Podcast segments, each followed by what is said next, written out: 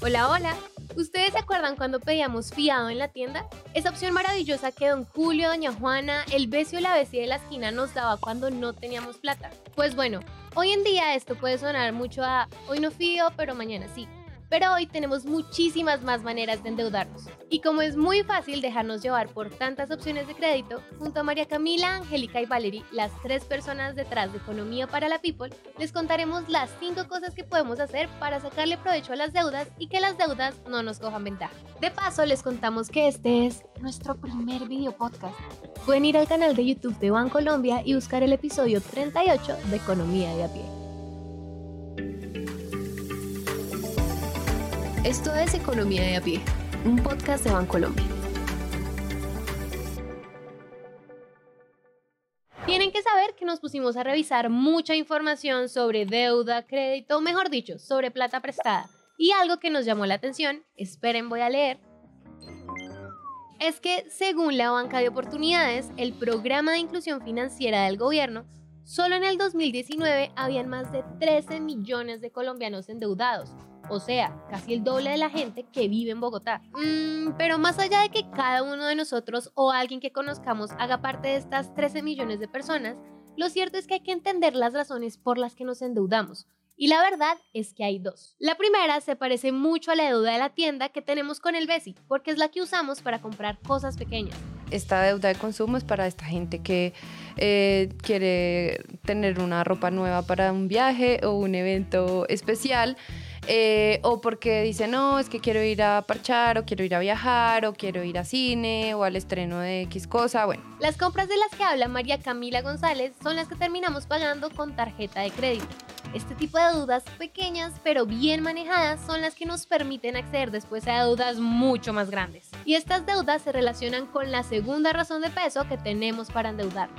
Y entonces aquí entra eh, estas deudas en las que la gente se mete para invertir plata y digamos que esa es una plata que después van a recuperar. Mete una plata en un apartamento, se endeuda 10, 15, 20 años para comprar un apartamento que vale, no sé, 200 millones. Entonces la cuota que uno tiene con el banco eh, es, por ejemplo, una cuota de un arriendo que una persona le paga a uno por vivir ahí. Y los créditos, como los de vivienda, son de mucha plata. Y entre más plata prestada pidamos, vamos a necesitar ser más organizados y más responsables para poder pagarla. Y la forma que tienen los bancos para saber si somos confiables es preguntarle a las centrales de riesgo por, uno, nuestro historial crediticio, o sea, si somos buena paga, y dos, por nuestra capacidad de endeudamiento, es decir, que la cuota más los intereses no sean mayores a nuestros ingresos mensuales. Y sí, decimos intereses porque mejor que lo diga Valery Cifuentes. Básicamente, parce, a usted nadie le presta bueno, a menos de que sea su mamá, eh, sin esperar nada a cambio, ¿no? Entonces, eh, las tasas de interés básicamente son yo le presto una plata, pero por el tiempo que usted se demore en pagarme esa plata, pues páseme un pedacito ahí como pues para que el negocio sea rentable. Y entonces esa es la forma en que afecta a tu bolsillo, pues finalmente tú vas a tener que sacar de tu bolsillo un poquito más de lo que te prestaron para poder pagar. Lo que dice Angélica Benavides significa que hay que preparar a nuestro bolsillo, porque es muy fácil que entre pagar las cuotas y todos los gastos del mes, nuestras finanzas se salgan de control. Por eso acá es donde comienza esto que nosotros llamamos dichos de oro para endeudarse y no tener que empeñar la casa. Primero, el que sabe lo que debe, sabe lo que tiene. Y aunque esto suena como el típico consejo de tía que bien podemos ignorar, lo cierto es que lo primero que debemos hacer es poder organizar nuestras cuentas, porque así vamos a saber qué tanto podemos estirar nuestra plata. Y esto se ve más o menos así. Saber cuánto le entra más o menos al mes, luego saber cuánto se gasta. Y esto es un truco como súper psicológico, ¿no? Y es tener en cuenta cuánto me suman todas mis deudas en total y si al mes yo soy capaz de responder por esa deuda. Si la respuesta es tal vez no o no, pues es mejor no endeudarse. Vamos a hacer un ejemplo pues como eh, aterrizado a la people. Eh, por ejemplo, no sé, una persona se gana 3 millones de pesos al mes. Eh, y esta persona gasta un millón de pesos en arriendo, se gasta otro millón de pronto en servicios, en comida, eh, de pronto pagar, eh, no sé, lo que hablábamos del crédito estudiantil, entonces le queda un millón. De ese millón solamente se puede endeudar en 35%, o sea, 350 mil pesos al mes. Entonces, si uno va a pedir un, comprar algo con una tarjeta de crédito, endeudarse con algo, pues lo ideal es que esa cuota mensual no supere esos 350 mil pesos al mes. Y eso, digamos, ayuda a que uno sea responsable con su plata y sepa pues cómo la va a gastar. Por eso también es tan importante el consejo de hágase un presupuesto. Las tablas de Excel solo las ama María Camila, pero son muy útiles para eso, ¿sí? Como para uno anotar ahí, recibí tanto, me gasté tanto en esto, porque así tú puedes sumar y decir como, ah, me estoy gastando más de lo que pensé que me iba a gastar en créditos. Y si uno hace muy juicioso esta tarea, que puede hacerlo usando la opción de día a día en la app del banco o usando el tradicional papel y lápiz, pues es más fácil tomar decisiones realistas. Además, se evita el dolor de cabeza futuro de estar haciendo maromas para ver de dónde saca la plata para pagar todas las cuotas en las que se metió. Segundo, mira la esencia, no las apariencias. Bueno, e, eso me hace acordar de un post que sacamos hace poquito en Economía para la People eh, de los errores financieros de Betty la Fea. Porque en Betty, Patricia Fernández, que siempre será recordada por su frase, Marce, la pobreza me está respirando aquí en la nuca, siempre vivía con las deudas hasta el cuello. Y esto pasaba por tratar de mantener un estilo de vida que obviamente no se podía dar. Este ejemplo para decir que a veces uno cree que puede hacer las cosas y tiene como un objetivo.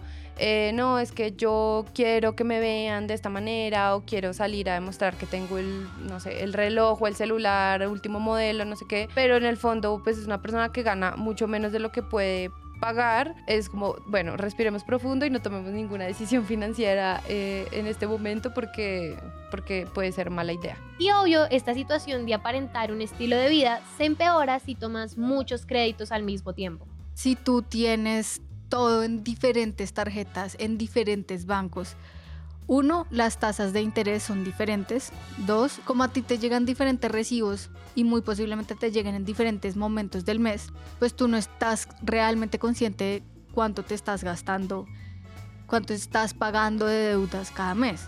Y lo complejo acá es que muchas veces la plata que llega cada mes no alcanza para pagarnos esa vida de lujos. Pero ojo, porque aquí no queremos juzgar a nadie.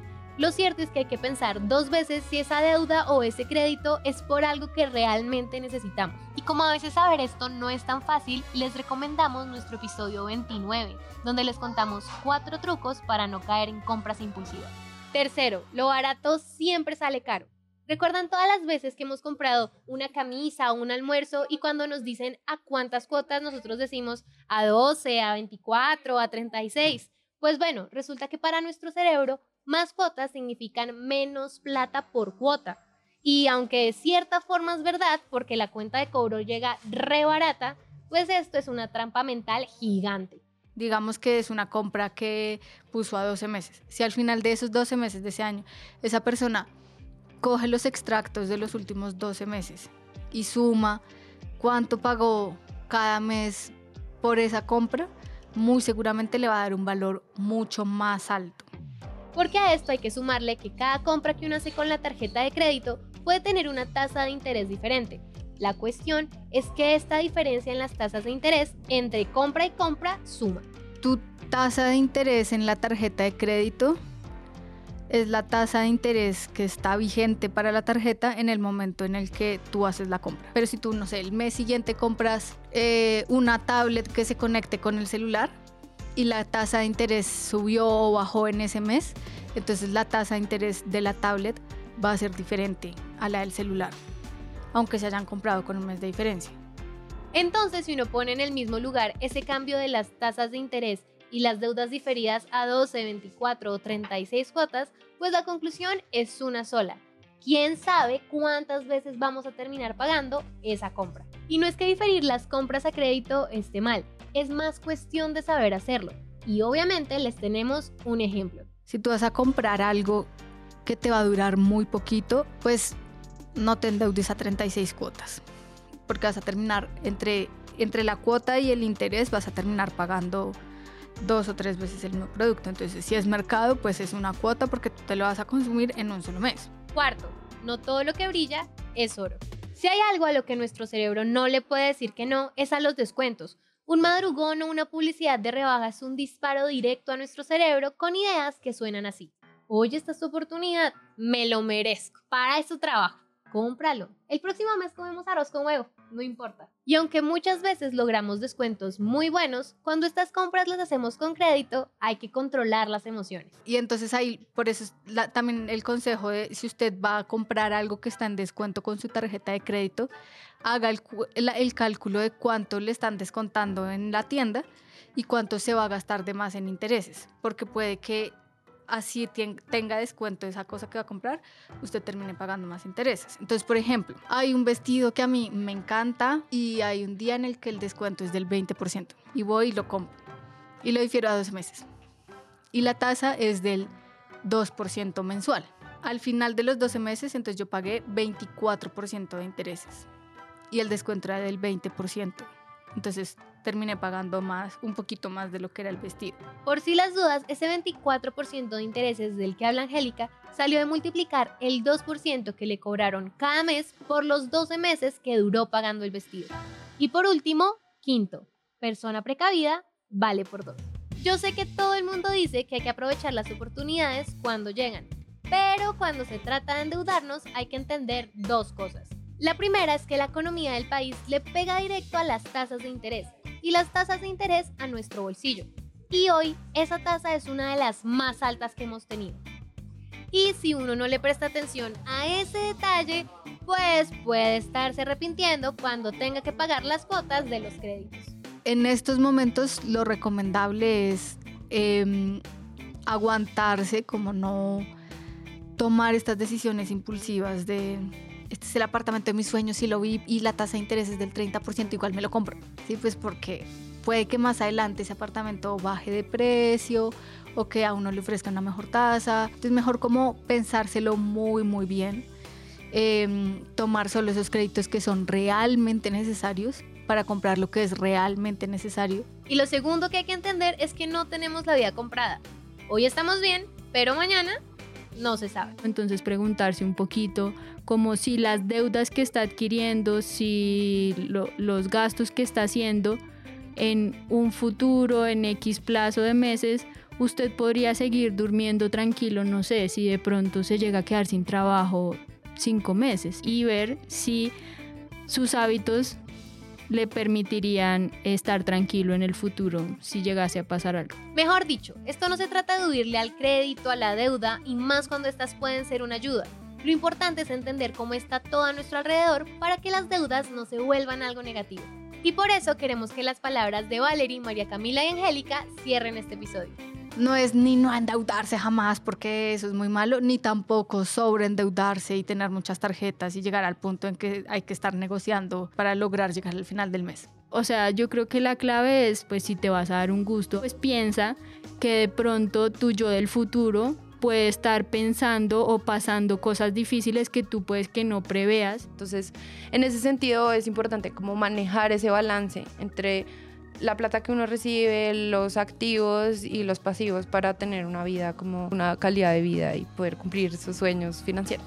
Esto es Economía de a pie y nos escuchamos en 15 días. No olvides escribirnos a través de nuestras redes sociales de Bancolombia.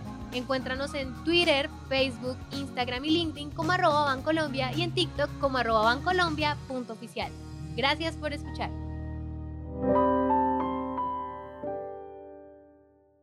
Le agradecemos a don Luis y Arminda del supermercado Bellavista en Bogotá. Este episodio fue editado por Araceli López y Juan Almanza, musicalizado por Juan Diego Bernal y Santiago Bernal y narrado por mí, Valentina Barbosa.